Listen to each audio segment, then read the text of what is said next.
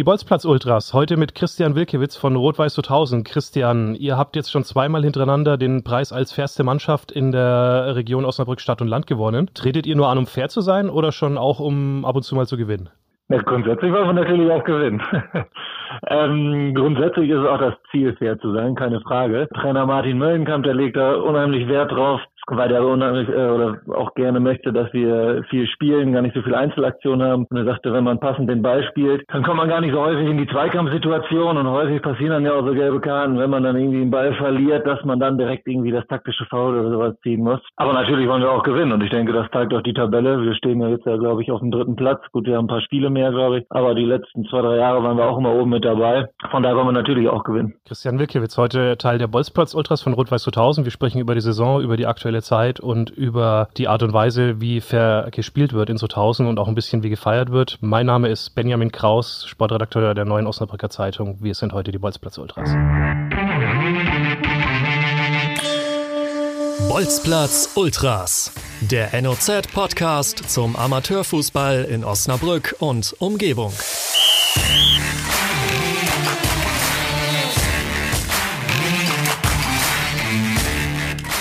Ja, Christian, du hast ja gerade eben im Intro schon den Trainer Martin Möllenkamp äh, angesprochen. Der war auch mal beim SV Rasensport, wo ich selber spiele. Man kann sagen, das ist ein Typ, oder? Wie würdest du ihn beschreiben? Ja, Top-Typ, kann ich auf jeden Fall nur gute Worte drüber finden. Ähm, also einmal hat er uns fußballerisch auf jeden Fall nach vorne gebracht ähm, und neben dem Platz tut er auch unheimlich viel. Also ihm ist auch wichtig, dass man sich neben dem Platz vernünftig ähm, verhält, wenn irgendwie gerade mal ein Testspiel oder so vermeintlich nicht so, die vermeintlich nicht so wichtig sind, wenn da irgendwie so Kleinigkeiten passieren, dann wird er sofort thematisiert organisiert. Dann ist ihm wichtig, dass das Vereinsleben drumherum passt. Er macht unheimlich viel neben dem Platz noch. Also ein Beispiel ist, wir haben ja ziemlich viel, äh, lange Probleme mit unserem kleinen Rasenplatz, dass die Qualität des Rasens nicht besonders gut war. Dann ist er in seiner Freizeit dahin gefahren und hat er sich darum gekümmert, dass der besser wurde in Absprache mit den Platzwerten etc. pp. Also da fallen zig Beispiele ein. Aber Hauptaugenmerk ist natürlich auch Fußball und auch da hat er uns ähm, sehr weit nach vorne gebracht. Deswegen, also ich kann da nur positive Worte drüber finden über Martin. Spannend ist ja, dass er das überhaupt gar nicht an die große Glocke hängt. Also wir haben ihn auch für diesen Podcast angefragt als Gesprächspartner oder einen O-Ton. Da hat er wie auch gegenüber der Neuen Osnabrücker Zeitung wie immer äh, dankend abgelehnt. Also da will er irgendwie gar nicht mit den Medien sprechen und sich irgendwie in den Vordergrund stellen. Kannst du dir das, das erklären? Weil äh, ich sag mal, das Thema, über das wir jetzt sprechen, ist ja nicht eins, das irgendwie Konflikte verursachen wird wahrscheinlich. Ja, ich glaube, Martin ist ein sehr prinzipientreuer Typ. Der hat da, glaube ich, was schlechte Erfahrungen gemacht. Soweit ich das weiß, äh, also ich bin jetzt nur als Sekundärquelle. Ich bin jetzt mir nicht ganz sicher. Ähm, hat er da mal schlechte Erfahrungen in seiner Schlederhausener Zeit oder Schlederhauser Zeit gehabt, dass er da also aus seiner Sicht falsch zitiert wurde und ähm, seine seine ja, Äußerungen da in falschen Zusammenhang gerückt wurden. Und da war er doch sehr enttäuscht und da, da er sehr prinzipientreu ist, sagt er sich jetzt, ne, das mache ich jetzt gar nicht mehr. Mhm, okay, ja, spannend. Das ist vielleicht für uns dann auch mal noch ein äh, Punkt, um auf ihn zuzugehen, was da genau passiert ist, weil das hatte ich jetzt in der Tat noch selber noch gar nicht auf dem Schirm, obwohl er bei uns ja auch gut gewirkt hat. hat ich glaube, das liegt auch schon diverse Jahre zurück. Ja, also. auf jeden Fall. Schlederhausen war ja auch schon, äh, das ist in der Tat äh, mhm. eine ganze Ecke her. Ähm, wie hat er euch äh, geprägt als Team? Also du hast schon gesagt, äh, Ballspielen ist irgendwie wichtig. Ähm, und äh, hat, sagt er dann auch selber zu euch, tretet fair auf oder ist das eher so als Folge daraus entstanden? Ich denke, da kommt eins zum anderen. Also auch so ein bisschen der Situation geschuldet. Also zum Einstieg erstmal, wo Möller bei uns Trainer geworden ist, haben wir uns die ersten zwei, drei Monate voneinander gestellt und zu fünf Meter Pässe gespielt. Äh, wo man dann immer schon dachte, also ich spiele jetzt ja auch schon ein paar Jahre Herren, wo ich dachte, ich werde ja wohl so einen fünf Meter Pass hinkriegen, was soll das? Man hat dann aber doch relativ schnell gemerkt, ähm, dass es in der Vergangenheit dann doch nicht so gut war, dass es schon wesentlich besser geworden ist. Ähm, wie gesagt, wenn man mehr Pässe spielt, vermeidet man einige Zweikämpfe. Die generelle Situation ist aber nun mal ja auch, dass Gefälle, oder das Qualitätsgefälle der Mannschaften in der Kreisliga Stadt relativ hoch ist. Wir da schon oben mit dabei sind, aber auch jetzt gerade die letzten beiden Jahre nicht ganz oben. Deswegen, weil es, also das hört sich jetzt vielleicht falsch an, sportlich geht es natürlich schon um was. Wir wollen jedes Spiel gewinnen und auch oben mitspielen. Man hat aber schon den Eindruck, wir sind noch nicht ganz so weit, dass es für ganz, ganz oben reicht. Und da kann man sich den Luxus schon leisten, manchmal dann auch eher zurückzuziehen, als dann durchzuziehen. Mhm, okay, wobei es ja tatsächlich nicht so ist, dass ihr mit Handbremse spielt. Also ich äh, kenne jetzt die Spiele gegen eure zweite. Äh, vom Stil her, glaube ich, kann man das, äh, außer dass es halt fußballerisch natürlich eine ganze Ecke besser ist oben in der Kreisliga, ähm, schon auch vergleichen. Also da wird jetzt kein Zweikampf gescheut. Im, im Gegenteil, äh, der wird schon, wird schon auch gesucht, oder? Gerade wenn man vorne bei euch auf dem, äh, auf dem kleinen Feld spielt. Na, das weiß ich gar nicht. Also natürlich muss man, wir spielen Fußball, natürlich muss man irgendwo so in den Zweikampf kommen.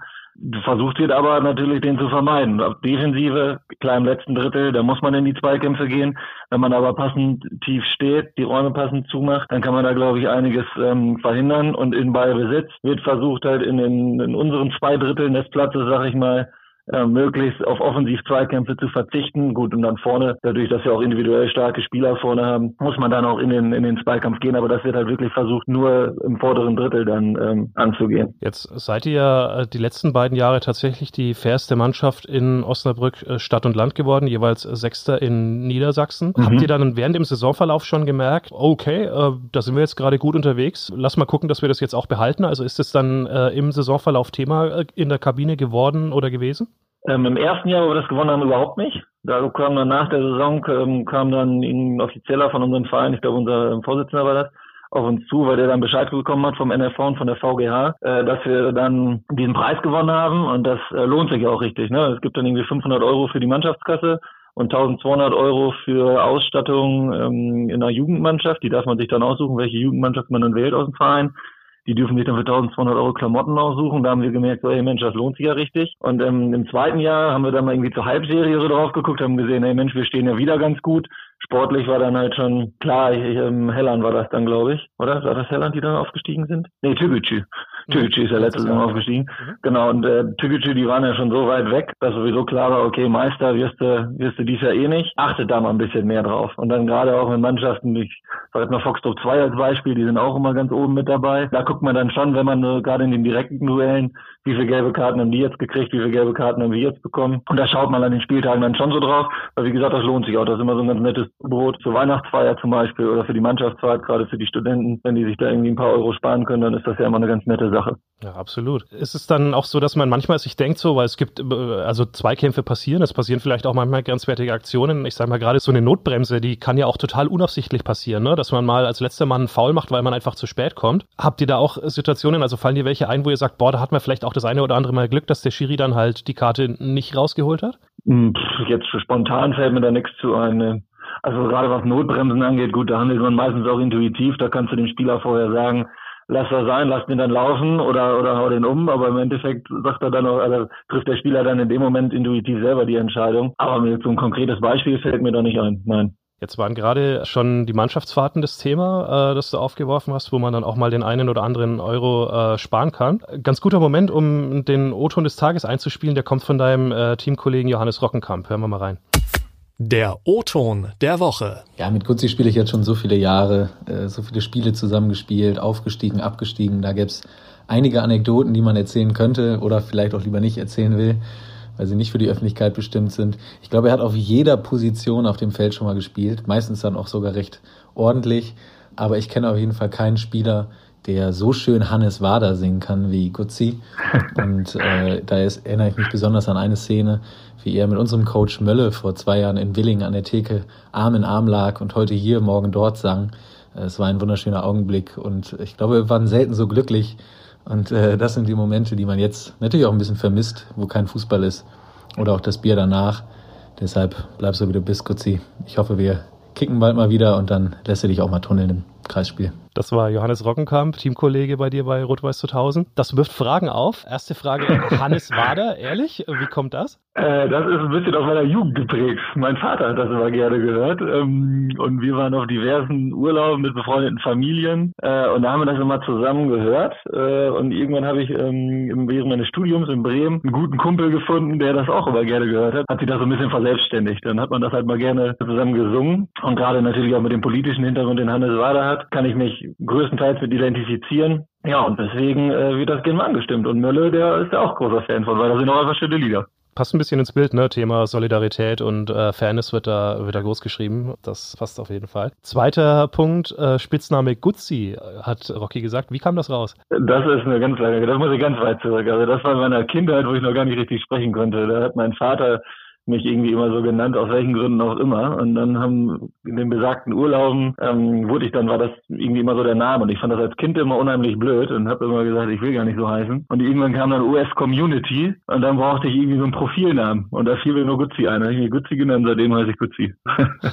Wunderbar, wie das aus der Kindheit verstellt ständig immer so, so bleibt. Einmal Rot-Weiß 2000, immer Rot-Weiß 2000? Trifft das äh, bei dir zu? Bei FUPA habe ich zumindest keinen anderen Eintrag gefunden bei dir jetzt. Du bist 31 Jahre alt und bis in die Saison 2012 kann man zurück. Äh, da steht nur der große Rot-Weiß 2000. Ähm, ja, also ich war in der Jugend, war ich äh, zwei Jahre bei Raspo, aber nur weil es äh, die Jugend äh, dann 2000 nicht gab für meinen Jahrgang. Hm, dann habe ich Sutthausen gespielt bis zum Studium. Da bin ich nach Bremen gegangen. Da habe ich aber auch immer noch weiterhin in Sutthausen erst gespielt. Hab dann aber bin dann aber zum SG Findorf äh, nach Bremen gewechselt. Habe da dann mehrere Jahre gespielt, ähm, aber hatte immer ein Zweitspielrecht in Sutthausen. Also kann man schon so sagen, einmal Sutthausen, immer Sutthausen und dieser Wechsel wäre auch nicht vonstatten gegangen, wenn ich nicht ähm, studienbedingt äh, Osnabrück verlassen hätte. Und jetzt bist du wieder da, auch äh, auch für deinen Job. Was zeichnet denn Rot-Weiß Sutthausen aus als Verein? Was ist äh, besonders dran? Warum hat man Bock da zu spielen? Also ich persönlich gerade, wie, wie du gerade sagtest, ich spiele seit meiner Kindheit, ich kenne halt jeden, ne? die dann da vorne in der Kneipe sitzen, da geht man dann rein und quatscht kurz mit denen, trinkt nach dem Training vielleicht auch mal ein Bierchen mit denen, durch die Herrenmannschaften, also ich glaube, ich habe schon erste, zweite, dritte, alte, habe ich alles schon gespielt, kenne da unheimlich viele, ne, und Rot-Weiß Sutthausen als Verein an sich macht, glaube ich, echt dieses familiäre Umfeld aus, ne, also man hilft sich da, wenn dann irgendwie so Platzaktionen sind. Das wird es in anderen Vereinen mit Sicherheit auch geben. Ich kenne es halt jetzt nur vom RWS, äh, dass dann irgendwie zusammen die Bäume geschnitten werden und dass dann ne, dabei natürlich immer ein Bierchen getrunken wird oder dann irgendwie die Rasenkanten gestochen werden. Und wo der, wo der Schotterplatz weggekommen ist mit dem Rasenplatz, das war ein ziemlich langes Hin und Her. Da wurden standen einige Aktionen an dann das Sutthauser Oktoberfest, was es jetzt seit ein paar Jahren gibt. Also ist halt so sehr familiär. Man macht halt viel zusammen, man, man sieht sich häufig auch, äh, wie gesagt, mannschaftsübergreifend. Ob das dann irgendwie unsere Alt-Altherren ist, die gar nicht mehr selber äh, Fußball spielen können, die haben sich einen Buhlplatz dahin gebaut und die spielen dann immer Buhl. Äh, die sind auch bei jedem Spiel dabei und geben dann auch mal eine Kiste aus nach dem Spiel, wenn man dann gewonnen hat. Ja, das finde ich mal 2000 unheimlich attraktiv als Verein. Klassischer Stadtteilverein mit so ein bisschen Vorort-Flair, kann man fast sagen, durch die Anlage, ne, die ja auch äh, schön ist da so ein bisschen am Ortsrand gelegen, äh, gelegen mit so ein bisschen Bäumen außenrum. Ein Kollege von mir, der in Zuthausen wohnt, äh, der sagt öfter Freitagabend, also jetzt nicht zu Corona-Zeiten, klar war davor, äh, Freitagabend hört man die Jungs, ne? Also obwohl äh, er am anderen Ende vom Ort wohnt, oben bei der Autobahn, kriegt man da schon mit, okay, da wird äh, schon mal die Musik dann aufgedreht nach dem Spiel und wird auch ein bisschen gesungen. Ja, ich glaube, Freitagabend ist immer der Hauptumsatz davon. Barney, Barney ist unser Wirt am, am Platz. Wir trainieren freitagsabends häufig, gemeinsam mit der zweiten. Gut, dann steht das Wochenende an und dann geht das halt häufig damit einher, dass man dann länger bleibt und ein, zwei Kisten äh, dann zusammen trinkt. Wir machen dann häufig auch so das Abschlussspiel, dass wir dann sagen, hier Verlierermannschaft bezahlt eine Kiste. Das ist dann immer noch ein Anreiz und das ist dann meistens auch nur die erste Kiste. Und dann gehen wir meistens noch weiter zu Bani ähm, und knobeln da und er hört uns wahrscheinlich, weil immer wenn eine Kiste ausgegeben wird, wenn zum Beispiel, weiß nicht, Geburtstag oder neues Auto oder neues Fahrrad, keine Ahnung, wir haben da diverse Gründe, wo es Kisten für gibt, dann wird immer ein Lied auf den angestimmt. Und dann muss der Kapitän immer vorsingen und dann singt die ganze Mannschaft mit und das hat dann, ist dann meistens relativ laut. Meine Eltern erzählen das auch häufiger, dass sie uns dann hören. Da fragen sie mich immer, ob ich auch wieder mit dabei war. Wunderbar, so kann man den Kontakt nach Hause auch recht, recht elegant halten. Das ist äh, keine, gar keine schlechte Geschichte. Das ist super. So ist es. Ähm, ihr seid eigentlich schon äh, in der Kreisliga heimisch geworden, kann man sagen. Aber du warst auch in dem Jahr dabei, wo es dann tatsächlich mal nach oben ging. Ne? Wie erinnerst du dich an die äh, Bezirksliga-Zeit, die ihr auch mal hattet nach einem Super-Kreisliga-Jahr davor? Äh, schwierig. Also wirklich schwierige Zeit, gerade ähm, mit der Trainersituation. Ähm, wir sind ja in die Kreisliga, damals aus der Kreisklasse ja noch in die Kreisliga aufgestiegen mit Daniel Solbach. Das hat dann irgendwann nicht mehr so ganz funktioniert und dann hat Marius Kottmann übernommen ähm, mit Jonas Vierhaus und so und Mutzi, hier Mustafa Aslantas, der war da glaube ich auch mit bei. Dann haben wir die Kreisliga, wie du gerade schon sagtest, ganz erfolgreich zu Ende gespielt, sind dann auch aufgestiegen. Und da war irgendwie so ein Punkt, so ein bisschen die Luft raus. Gerade einige Leistungsträger, die waren dann nicht mehr so häufig da, aus verschiedensten Gründen. Also ich kann mich zum Beispiel an den Costa erinnern, der dann irgendwie geheiratet hat, der dann beruflich auch ziemlich viel eingebunden war. Das ist natürlich ein wichtiger Spieler. Und wenn der nicht mehr ganz so häufig da ist, dann ist das natürlich schwierig. Ähm, dann haben wir einen neuen Trainer gekriegt, mit Marvin Rosenthal, auch schon Jugendtrainer von mir gewesen ähm, halte ich sehr viel von ähm, als Trainer, super Typ auch. Der hat dann aber leider auch aus verschiedensten Gründen, auf die ich jetzt gar nicht so eingehen will, im, im Herbst, glaube ich, äh, dann in den Sack gehauen und dann hat Marius wieder übernommen. Ja, das ist halt immer schwierig, ne? Der, der spielt dann selber, dann trainiert er seine besten Kumpels da. Der ist, glaube ich, Marius ist zwei Jahre jünger auch als ich, also noch ein, noch ein junger Typ. Ja, und dann leidet das natürlich drunter, ne? Trainingsbeteiligung nicht hundertprozentig. Dann das erste Spiel haben wir, glaube ich, sogar gegen Glandorf 1-0 noch gewonnen und danach nur noch äh, verloren. Ich glaube, da haben wir 15 Spiele am Stück verloren. Ja, und wenn du dann, weiß nicht, die ersten sechs, sieben Spiele verloren hast, dann, wie das beim Fußball dann so ist, dann geht der Kopf runter und dann mit diesen, ja, mit diesen Nebenerscheinungen, was die, was das Traineramt angeht, dann fällt der mal weg, dann fällt der mal weg, dann sind viele unzufrieden, dann, ja, dann steigst du wieder ab. So wie es bei uns passiert ist. Okay, aber jetzt seid ihr ja, dann kam Mölle ja dann irgendwann und dann hat sich das Ganze ja jetzt äh, super auf einem Niveau stabilisiert, wo man sagen kann, äh, ja, Rot-Weiß 2000 ist äh, angekommen und absolut, ja, man kann sagen, ja, einer der äh, Kandidaten dann auch für die, für die Fusionskreisliga, unabhängig davon, ob das angesichts der aktuellen Situation jetzt was wird, aber Spitzengruppe Kreisliga Stadt heißt ja dann schon, dass man Aktien hat, in die neue Kreisliga einzuziehen. Ja, definitiv. Das muss auch das Ziel sein. Also ich sage auch unter Mölle, das war dann super, der kam ja nach der Bezirksliga-Saison äh, ich bin der Meinung, dass wir jetzt besseren Fußball spielen, auch wenn wir individuell jetzt nicht mehr so die herausragenden Leute haben, äh, also natürlich auch vereinzelt, aber ich erinnere mich hier an, wie gesagt, an Mutzi, der natürlich gut ist, der ähm, abgehauen ist, dann Johann Dirks, der hat uns natürlich noch verstärkt, Costa, Jonas Vierhaus, das sind natürlich alle super Spieler, ähm, die in der Kreisliga natürlich ein Top-Niveau haben, die auch alle Bezirksliga-Niveau haben. Die sind dann individuell natürlich, sind das eher Verluste, keine Frage. Ähm, aber Mölle, der ja, unseren Spielstil, glaube ich, deutlich verbessert. Und dementsprechend ist das auch die logische Konsequenz, dass wir uns dann in der Spitzengruppe etabliert haben.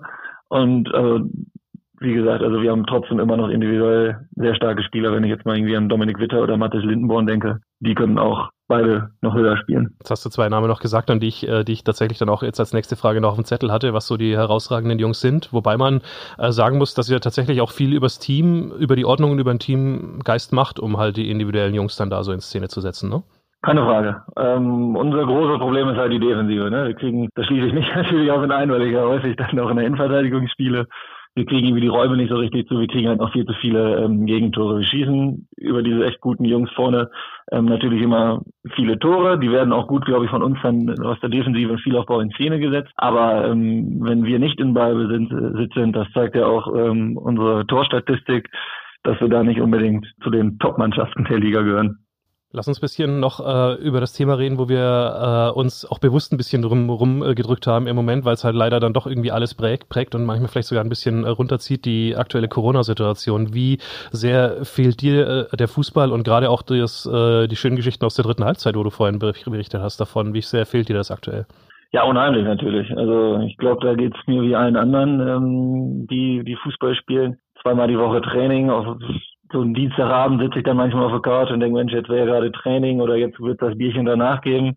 Habe ich einen Schrittfehler begangen. Ich habe mir noch neue Fußballschuhe, irgendwie kurz als diese Corona-Krise gestartet, habe ich mir neue Fußballschuhe gekauft. Jetzt habe ich die hängen und kann die gar nicht anziehen. Und da, bin ich da wie so ein kleiner Junge. Ich trage die jetzt schon manchmal in der Wohnung, dass man da ein bisschen Gefühl für kriegt. Aber äh, natürlich fehlt mir das. Mhm. Und auch die Spiele, und das ist jetzt ja auch beschissen, das ist ja überhaupt nicht absehbar, wann es wieder losgeht. Ne? Also wenn man jetzt wüsste, okay, in vier Wochen oder in acht Wochen oder in zwölf Wochen geht es wieder los, das kann man ja überhaupt nicht sagen. Ne? Und vor allem in welcher Form es weitergeht. Also natürlich geht es mir da wie allen anderen, ähm, also ich vermisse Fußball sehr im Moment und hoffe, dass es bald weitergeht. Kleiner Trost vielleicht jetzt äh, für deine Teamkollegen, die zugehört haben und als sie von den neuen Schuhen erfahren haben, ne, da ist äh, die nächste Kiste auf jeden Fall schon gesetzt, wenn ich das richtig verstanden habe vorhin. Spätestens, wenn du jetzt forderst. Ein bisschen was muss man ja tun fürs. Also wenn ich jetzt noch was für die Teamkasse von Russo 1000 machen kann, dann, dann mache ich das natürlich. ähm, wie, wie kann man denn weitermachen? Hast du denn, äh, gerade wird ja viel diskutiert, äh, manche sagen, okay, lass die Saison aussetzen. Jetzt äh, haben viele wohl auch eher dafür gestimmt, äh, dass man direkt einen Abbruch machen soll. Äh, hast du da eine Meinung oder findest du das egal oder gar nicht wichtig? Hm, ich finde es sehr schwierig. Also ich beneide da auch nicht die Leute, die da irgendwie Entscheidungsträger sind. Ähm, ich wollte die Entscheidung ja nicht treffen. Im Moment wird darüber gesprochen, wenn ich das richtig auf dem Schirm habe, dass im September die Saison vorgesetzt wird. Das stelle ich mir organisatorisch schwierig vor. Dann wären wir ja Ende des Jahres mit der Saison durch. Und dann würde das ja bedeuten, dass wir ab da immer von Winter bis Winter spielen, oder wie verstehe ich das? Oder dann müsste ja irgendwie die Zeit wieder aufgeholt werden. Dann wird es viele englische Wochen geben. Das ist im Amateurfußball natürlich auch immer schwierig. Weiß ich nicht. Stelle ich mir schwierig vor also ich hätte jetzt tendenziell als machbarste Lösung hätte ich jetzt halt Abbruch gedacht, also ein Abbruch, Neustart. Ähm, das ist natürlich schwierig, gerade vor dem, vor dem Hintergrund, dass äh, die Ligen zusammengelegt werden sollen. Wie macht man es dann? Zieht man dann Schnitt? Das sind ja dieselben Diskussionen wie in anderen Ligen. Was wird dann genommen? Wird der aktuelle Stand genommen oder guckt man Winterpause, was sicherlich am fairsten wäre? wo dann jeder einmal gegen jeden gespielt hat. Äh, oder man fängt halt neu an. Das ist natürlich dann bitter für Mannschaften wie jetzt zum Beispiel USC, die mit großem Abstand auf dem ersten Platz sind ähm, die unbedingt hoch wollen in der Bezirksliga und die dann halt noch ein Jahr in der Kreisliga rumgehen gurken müssen, sage ich jetzt mal. Also braucht man eigentlich gar nichts mehr dazu sagen. Du, du hast es ja gut zusammengefasst. Es gibt einfach keine gute Lösung und es herrscht einfach Ratlosigkeit gerade. Ne? Das kann man, kann man ja. nicht anders sagen. Wie seid ihr denn aktuell eigentlich in der Fair Play-Wertung in diesem Jahr unterwegs? Ich habe gar nicht nachgeschaut. Also gibt es die Chance, dass ihr euren Titel wieder verteidigt? Ich bin mir nicht hundertprozentig sicher. Ich habe schon länger nicht mehr reingeguckt, aber ich meine, wir sind wieder auf dem ersten. Zumindest, also ich weiß jetzt nicht niedersachsenweit, aber in der Kreisliga Stadt sind wir, glaube ich, wieder auf dem ersten Platz. Da waren am Anfang, haben wir eine, eine gelb-rote Karte gegen Kosovo gekriegt, das weiß ich noch. Und da waren wir die ersten drei, vier Spiele, da waren wir nicht so gut, aber seitdem hat sich das äh, wieder, ja, muss man ja schon was sagen, normalisiert. Äh, und ich glaube, wir sind jetzt wieder auf dem ersten Platz. Werden wir auf jeden Fall äh, das weiter beobachten auch, ähm, je nachdem halt, ob die Saison überhaupt weitergeht. Also damit habt ihr ja dann auch was zu verlieren bei einer Abbruch jetzt, äh, sage ich mal. Sag zum Abschluss gern noch Grüße in die Runde, äh, wen du am meisten vermisst, äh, als letztes Wort von äh, dieser Ausgabe der Bolzplatz Ultras. Ja, konkreterweise natürlich äh, die Mannschaft. Ne? Zusammenhalt der Mannschaft, schönen Gruß an dieser Stelle. Jungs, haltet euch fit. Äh, selbst ich, ich glaube, bis mit der Faulste in der Runde gehen ein paar Mal laufen. Das schaffen dann die anderen auch. Ich hoffe, wir sehen uns dann in ein paar Wochen irgendwann wieder. Und ich gebe eine Kiste Bier auf meine neuen Schuhe aus. Ja, da ist es doch. Alles klar, da brauchen wir auch nicht mehr diskutieren. Wunderbar. Ähm, in diesem Sinne, äh, bestes Schlusswort. Äh, auch von uns, Redaktion Bolzplatz Ultras, gehen Grüße raus an die Community. Bleibt gesund, bleibt fit, so wie es geht. Und wir freuen uns alle wieder auf diesen einen legendären Moment. Wahrscheinlich dauert es noch ein bisschen. Aber äh, ich glaube, da kann sich echt jeder schon mal drauf freuen, wenn man das erste Mal wieder mit seinen Jungs auf dem Platz stehen kann. Da wird wahrscheinlich schon äh, die eine oder andere äh, Emotion oder Träne im Augenwinkel sein. Die Bolzplatz Ultras werden so lange durchhalten. Downloadbar auf notz.de slash Boltplatz Ultras auf dieser, auf Spotify, äh, auf Google Podcasts und den diversen Stellen. Die nächste Folge folgt. Die letzten Folgen mit Frank Tomaszewski und Julia Grube Tomaszewski und natürlich auch Matthias Hohenbrink, der von seiner Erkrankung im Coronavirus erzählt. Wer sie noch nicht gehört hat, darf reinhören. Ansonsten Freude auf die nächste Folge spätestens in zwei Wochen. Bis dann. Bleibt am Ball. Ciao, ciao.